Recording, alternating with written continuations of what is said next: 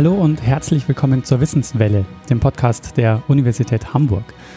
Und bei der Wissenswelle stellen wir Wissenschaftlerinnen und Wissenschaftler der Universität Hamburg vor und nehmen uns Zeit, über ihre Forschung zu sprechen. Mein Name ist Daniel Messner und heute zu Gast ist Hans-Christoph Koller. Er ist Professor für Erziehungswissenschaft unter besonderer Berücksichtigung der qualitativen Bildungsforschung und der Wissenschaftstheorie. Wie kam es denn dazu, dass Sie Erziehungswissenschaftler geworden sind? Wo kamen da die Interessen her? Nun, ich habe ähm, Erziehungswissenschaft studiert, ähm, damals äh, ein Doppelstudium, sowohl äh, Diplompädagogik, äh, wie das damals hieß, als auch ein Lehramtsstudium mit den Fächern Deutsch und Politik. Mm, und habe dann im Zuge oder im Laufe des Studiums gemerkt, dass mir die Wissenschaft Spaß macht, ähm, dass ich äh, Tutorien gegeben habe, äh, mir das lag, mit jüngeren Studierenden dann zu arbeiten, dass mir die Diplomarbeit sechs Monate an einem Thema zu arbeiten Spaß gemacht haben und habe dann entschieden zu promovieren und hatte das Glück, dass es dann auch in der in eine wissenschaftliche Karriere äh, eingemündet ist und ich äh, dann irgendwann eine, eine Professur bekommen habe. Und was sind die Themen, die Sie dabei besonders interessiert haben? Ja, also ich glaube schon die Frage, wie Menschen zu dem werden, was sie sind. Also Prozesse der Bildung, des Lernens, der Entwicklung, und das hat sich dann im Laufe der Zeit verdichtet zu einem Thema, das ich transformatorische Bildungsprozesse nenne, im Anschluss an äh, Konzepte, die ich von meinem Doktorvater und späteren Kollegen, einem jetzt äh, emeritierten äh, Kollegen Rainer Kokemoor übernommen habe, nämlich der Gedanke, also ein bestimmtes Verständnis von dem, was man Bildung nennt, äh, Bildung im Unterschied zu, oder Bildungsprozesse im Unterschied zu Lernprozessen ähm, wären dann äh, Prozesse, in denen nicht nur neues Wissen oder neue Fähigkeiten angeeignet werden, sondern in denen sich die Art und Weise, wie Menschen sich zur Welt, zu anderen und zu sich selber verhalten, grundlegend ändert. Weil Menschen mit Erfahrungen konfrontiert werden, zu deren Bearbeitung die bisherigen Mittel ihres Welt- und Selbstverhältnisses nicht mehr ausreichen. Das wäre also das Verständnis von Bildung, das dem äh, zugrunde liegt, was mich interessiert. Und dabei gehe ich davon aus, dass man solche Bildungsprozesse nur angemessen verstehen und untersuchen kann, wenn man ihre Einbettung in lebensgeschichtliche Zusammenhänge berücksichtigt. Also Bildungsprozesse in diesem Sinn, äh, Transformationen des Welt- und Selbstverhältnisses, wie ich das jetzt so mit einem äh, zusammenfassenden Begriff vielleicht etwas abstrakt nenne. Ähm, solche Transformationen vollziehen sich nicht augenblickshaft in einem Moment sozusagen wie ein Aha-Erlebnis, sondern äh, die vollziehen sich über Jahre hinweg in, eingebettet in lebensgeschichtliche Zusammenhänge. Und deshalb äh, versuche ich, solche Bildungsprozesse mit Mitteln zu untersuchen, wie sie die sozialwissenschaftliche Biografieforschung zur Verfügung stellt. Das heißt, Sie machen vor allen Dingen qualitative Interviews? Mhm. Das sind qualitative Interviews, ähm, sogenannte narrative Interviews, also erzählende, weil man die Fähigkeit die eigentlich jeder, über die jeder Mensch verfügt, äh, selbst erlebte Erfahrungen zu erzählen, nutzt. Man bittet also die äh, Gesprächspartner, äh, ihre Lebensgeschichte oder thematisch relevante Ausschnitte daraus, je nach, Thema, nach dem Thema des äh, Forschungszusammenhangs, äh, also ihre Lebensgeschichte äh, zu erzählen und äh, im Unterschied zu standardisierten Interviews mit einem Fragebogen oder mit äh, einem Leitfaden überlässt man es völlig den Gesprächspartnern, ihre äh, Auswahl zu treffen, wo sie anfangen, in welcher Detailliertheit sie erzählen, wo, wie sie das äh, allmählich entwickeln. Und das kann dann äh, eben auch mal eine Stunde, zwei Stunden, im Extremfall auch mehrere Stunden äh, oder gar Tage dauern. Ich habe eine Promotion betreut, da hat eine Doktorandin Interviews mit einer alten Frau geführt, äh, die sich über mehrere Tage erstreckt haben. Jetzt äh, haben wir den einen Teil ähm, Ihrer Professurenbezeichnung, die qualitative Bildungsforschung. Ähm, es war aber auch noch äh, der Teil Wissenschaftstheorie mit dabei. Was, ähm, was sind hier Ihre Interessen? Nun, das hängt eng miteinander zusammen. Das ist im Grunde die Frage, was macht eigentlich Wissenschaft aus? Was äh, unterscheidet wissenschaftliche Forschung oder wissenschaftliche Auseinandersetzungen mit Themen von Alltagsgespräch über Erziehung oder Bildungsfragen? Und mit welchen Methoden können äh, erziehungswissenschaftliche Fragestellungen angemessen bearbeitet werden? Also ich mache es am Beispiel meiner Forschung, der qualitativen Bildungsforschung. Welche Fragen sind geeignet oder äh, für welche Fragen äh, ist es notwendig, äh, so in die Tiefe einzelner Fälle hineinzugehen, dass man sie eben nicht mit großen Fallzahlen und nicht mit standardisierten Instrumenten erforschen kann. Und ich würde sagen, Bildungsprozesse im skizzierten Sinne sind eben Prozesse, die man nicht quantifizierend erfassen kann, die man auch nicht mit einem Fragebogen äh, abfragen kann, für die also, äh, weil es sich um sinnhafte Phänomene handelt, die das, was sie sind, nur sind, Kraft der Bedeutungen, die sie für die Beteiligten haben. Äh, und das erfordert eben ein qualitatives oder interpretatives oder rekonstruktives Vorgehen. Und die Begründung, das ist sozusagen Teil der Wissenschaftstheorie. Äh, und äh, sicher auch die Reflexion über die Grenzen, die ein solcher Ansatz dann hat. Äh, etwa, dass es damit nicht möglich ist, repräsentative Aussagen zu machen, die sich auf große Fallzahlen stützen würden und eine repräsentative Stichprobe, wie man das dann in der quantitativen Forschung nennt. Also solche Fragen und Überlegungen sind dann Teil dessen, was unter der Überschrift Wissenschaftstheorie verhandelt wird. Was wäre denn eine typische Problemstellung oder Forschungsfrage, die man hätte, mit, äh, die man dann anhand dieser qualitativen Bildungsforschung äh, untersuchen könnte? Ja, ich kann es vielleicht am Beispiel von zwei Forschungsprojekten machen, die ich äh, zuletzt zusammen mit meiner Kollegin Vera King ähm, durchgeführt habe. Äh, da ging es um Schulerfolg und Adoleszenzverlauf von jungen Männern mit Migrationshintergrund muss ein bisschen ausholen. Hintergrund oder Anlass äh, ist im Grunde äh, PISA beziehungsweise andere Schulleistungsvergleiche äh, und zu den beunruhigenden Resultaten dieser äh, Forschung, äh, also von PISA und anderen Schulleistungsvergleichen gehört, dass in Deutschland, insbesondere Deutschland nicht nur, aber ähm, der Schulerfolg äh, sehr stark mit der sozialen Herkunft und im Falle von Migranten eben auch mit dem Migrationshintergrund äh, verknüpft ist.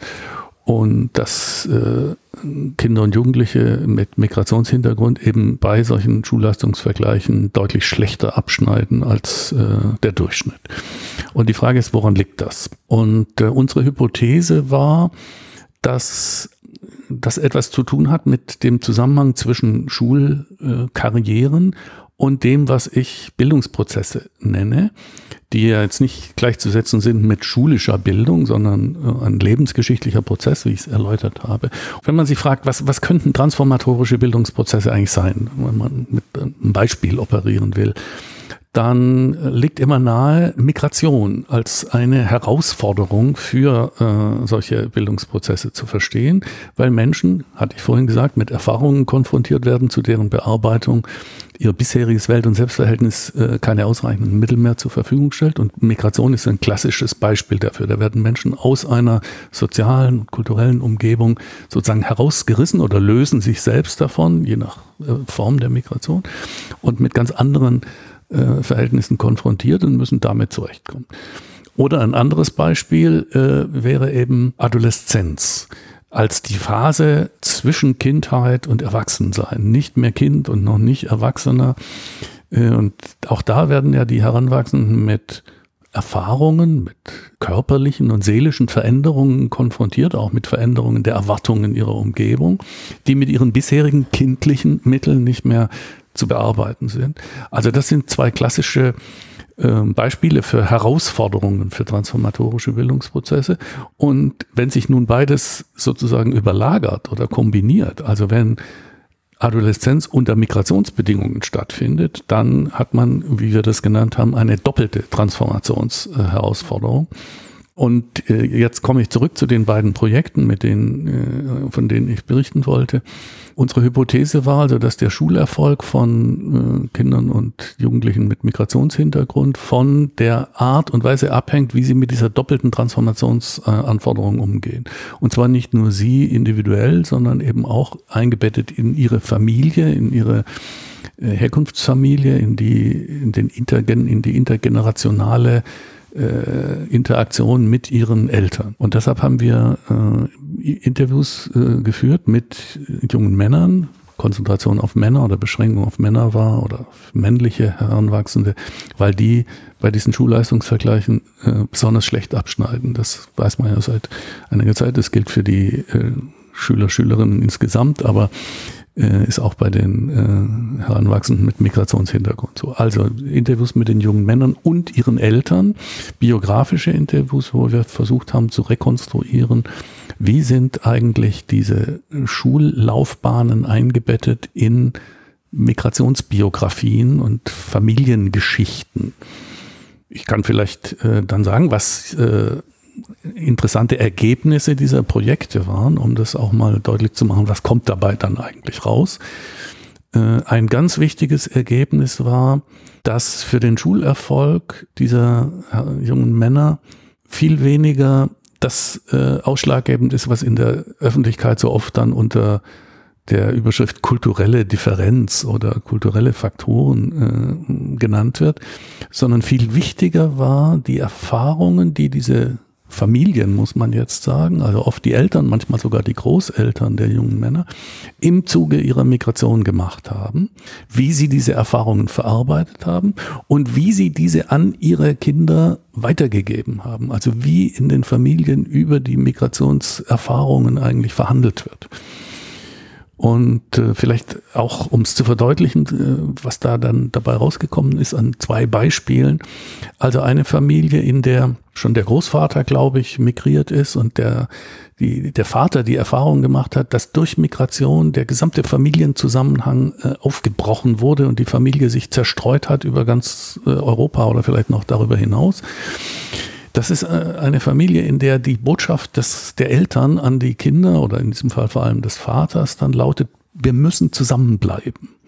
Äh, verlasst die Familie nicht. Das ist mir so passiert, das soll äh, euch nicht auch nochmal passieren. Und das hat natürlich äh, Auswirkungen auf Schulkarrieren, auf Schul schulische Bildungsgeschichten. Äh, je nachdem, in welcher äh, Stadt äh, so eine Familie dann lebt, kann das eben bedeuten, dass Bildungskarrieren auch oder Schulkarrieren behindert werden, weil eine weiterführende Schule erst im Nachbarort wäre oder ein Studium nicht aufgenommen werden kann. Ähm, also das wäre so ein Beispiel, wie eine familiäre Migrationsgeschichte sich auf den Schulerfolg von äh, Heranwachsenden auswirkt. Oder ein anderes Beispiel, eine Familie, in der die Eltern in den Interviews betonen, wie angepasst, wie integriert äh, sie sind, auch bestreiten, dass sie irgendwelche negativen Erfahrungen im Zusammenhang mit ihrer Migration gemacht haben. Man aber zwischen den Zeilen durchaus merkt, dass es durchaus Anlässe gab, äh, in denen auch ähm, so was wie Diskriminierungserfahrungen gemacht wurden, aber dass diese Erfahrungen eigentlich nicht thematisiert oder geradezu ausgeschlossen werden.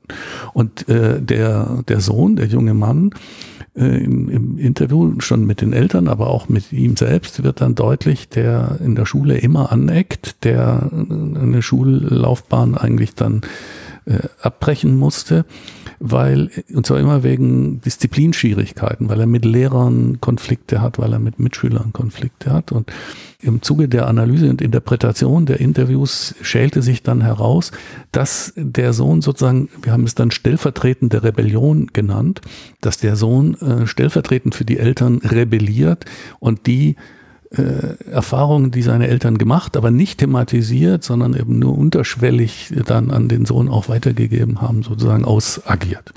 Das wären zwei Beispiele, wie familiäre Migrationsgeschichten sich auswirken auf äh, individuelle äh, Schulkarrieren von eben Jugendlichen mit Migrationshintergrund.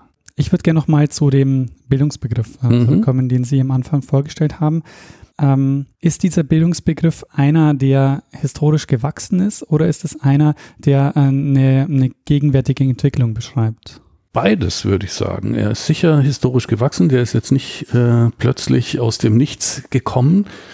Ich würde so sagen, der knüpft an an Fassungen des Bildungsbegriffs, wie man sie aus der Geschichte der Bildungstheorie kennt, etwa äh, der Fassung, einer der bekanntesten Fassungen, die Wilhelm von Humboldt dem Bildungsbegriff gegeben hat. Er knüpft daran an, entwickelt es aber so weiter, dass es äh, auch unter den gegenwärtigen gesellschaftlichen Bedingungen sinnvoll ist, damit zu arbeiten. Vielleicht kann ich das ein bisschen verdeutlichen. Also Humboldt verstand ja unter Bildung die Wechselwirkung von Ich und Welt, äh, wie er das, oder die Entfaltung menschlicher Kräfte, Anlagen, Potenziale, könnte man vielleicht sagen, in Wechselwirkung von Ich und Welt. Und äh, das würde ich durchaus sagen, daran knüpft dieser Bildungsprozess an, weil es um das Welt- und Selbstverhältnis der Menschen geht und dessen Transformation. Die Weiterentwicklung besteht aber darin, dass Humboldt diesen Bildungsbegriff eigentlich als oder Bildung in diesem Sinne als einen ja gleichsam sich von selbst vollziehenden naturwüchsigen Prozess verstanden hat äh, weil er davon ausging, dass die Kräfte des Menschen einen Drang haben, sich zu entfalten und dass man das sozusagen, da muss man Bedingungen dafür bieten, äh, also keine einförmigen Lagen, sondern Mannigfaltigkeit der Verhältnisse, hat er es genannt. Also anregungsreiche Umwelt muss man bieten. Aber ansonsten sind solche, ist die, ist Bildung als die Entfaltung von Kräften ein Prozess, der sich von selbst vollzieht und der auch zu einem harmonischen, äh, zu einer harmonischen Gestalt führt. Im Denken der Aufklärung sozusagen. Ja, der Aufklärung und des Idealismus, ähm, äh, also durchaus in Verbindung ja mit äh, dem Neuhumanismus und auch den, der deutschen Klassik. Humboldt stand ja in Auseinandersetzung mit Goethe und Schiller. Und die, das Ungenügen oder das Unbehagen, das man gegenüber diesem Bildungsbegriff heute vielleicht äh, haben kann, ist, dass er Bildung als allzu sehr als so einen naturwüchsigen und äh, harmonischen Prozess versteht.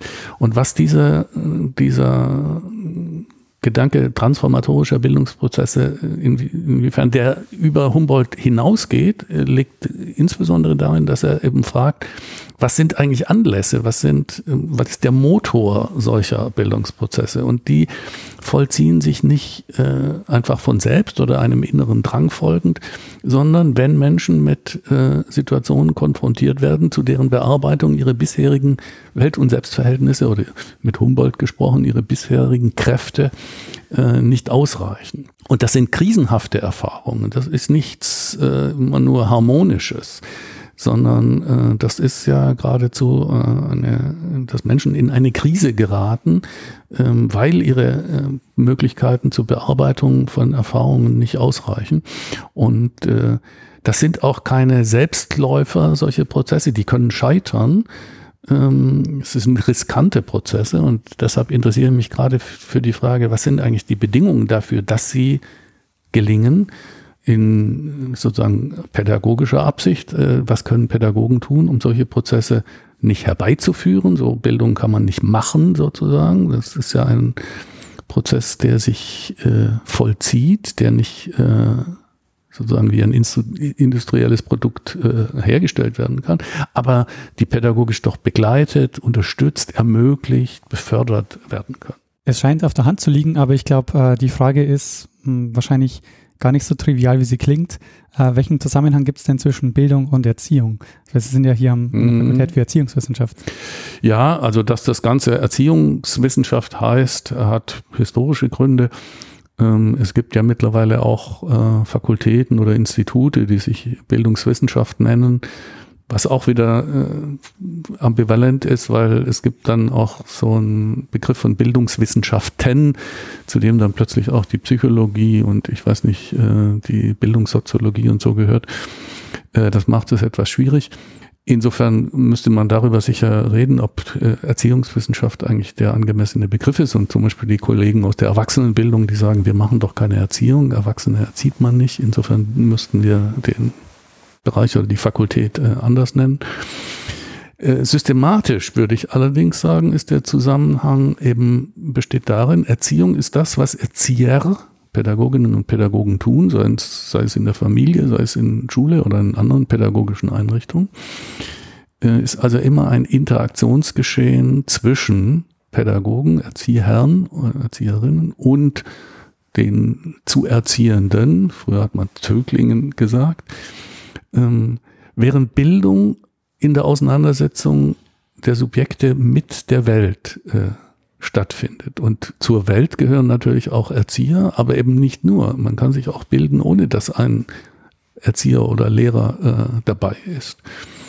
Und äh, insofern ist das der systematische Unterschied. Aber natürlich, äh, wie ich vorhin versucht habe, schon ein bisschen anzudeuten, äh, ist die Beschäftigung mit Bildung in der Erziehungswissenschaft und auch die Bildungsforschung kein Selbstzweck. Also es geht nicht nur darum, jetzt rauszufinden, wie Menschen sich bilden und was Bedingungen dafür sind und so, sondern die, gerade die Frage nach den Bedingungen und den Verlaufsformen von Bildungsprozessen hat ihren praktischen, könnte man jetzt sagen, Sinn darin, dass Pädagogen und Pädagoginnen darauf, darüber Aufschluss gewinnen können, was können sie tun, was sollten sie tun, um Bildungsprozesse zu ermöglichen, zu befördern, zu unterstützen. Also so würde ich den Zusammenhang sehen. Also letzten Endes, was können sie erziehend oder meinetwegen äh, Erwachsenen bildend äh, tun? Welche Forschungsfragen, denken Sie, werden die Erziehungswissenschaft bzw. werden Sie in Zukunft verstärkt beschäftigen? Also ich habe den Eindruck, dass dieses Thema Migration, mit dem ich mich ja äh, sehr viel beschäftigt habe und weiter beschäftigen werde, dass uns das äh, ganz sicher auch noch die nächsten Jahr, Jahre, Jahrzehnte beschäftigen wird. Ähm, man hat es ja gesehen durch äh, die große Zahl von Flüchtlingen, die nach Deutschland gekommen sind, dass das äh, die, das Bildungssystem, äh, nicht nur das Bildungssystem, aber auch das Bildungssystem betrifft und dass hier beileibe noch nicht genügend ja, Wissen und Erkenntnis über die Herausforderungen und die Möglichkeiten, diesen Herausforderungen zu begegnen, vorhanden ist. Das wird uns also ganz sicher weiter beschäftigen, weil Migration sicher weltweit äh, nicht abnehmen wird. Das sieht man ja, da braucht man nur die, die Tageszeitungen aufzuschlagen. Also das würde ich sagen, ist sicher ein ganz wichtiges äh, Thema. Dann Digitalisierung als eine Herausforderung für die gesamte Gesellschaft, aber insbesondere natürlich auch für das Bildungssystem. Das ist, würde ich als ein zweites nennen. Ja, vielleicht sind, sind das im Moment mit die wichtigsten Herausforderungen. Dabei ist aber ganz sicher auch nach wie vor die Frage, da ist die Erziehungswissenschaft ja in einer besonderen Situation, weil sie nicht bloß eine eine deskriptive Tatsachenwissenschaft sein kann, sondern immer, wie man gesagt hat, auch eine Handlungswissenschaft ist, die also die Frage hat, welche Orientierungen können, sollen wir für das pädagogische Handeln bieten. Äh, dann ist sofort die Frage, was sind die normativen Maßstäbe, die da zugrunde gelegt werden. Ich gehöre zu denen, die sagen, die Erziehungswissenschaft kann sich nicht auf einen bloß empirischen deskriptiven Standort zurückziehen. Sie muss äh, diese normativen Fragen auch behandeln, aber sie muss das reflektiert und sozusagen methodisch kontrolliert tun. Sie muss es im Diskurs tun, äh, der es ermöglicht, äh, kontroverse Positionen äh, zu formulieren und auszutragen. Aber diese Frage gehört ganz sicher auch in Zukunft dazu. Also im weitesten Sinn so etwas wie eine pädagogische Ethik. Äh, auch, äh, auch unter neuen gesellschaftlichen Bedingungen, Stichwort Migration, Stichwort Digitalisierung, ähm, zu, zu entwickeln oder an diesen Fragen weiterzuarbeiten. Ja, ich denke, das wäre vielleicht ein schönes Schlusswort. Was würden Sie sagen? Mhm. Dann würde ich sagen, belassen wir es dabei. Ich bedanke mich sehr, dass Sie sich Zeit genommen haben mhm. für das Gespräch. Ähm, vielen Dank fürs Zuhören und auf bald. Danke.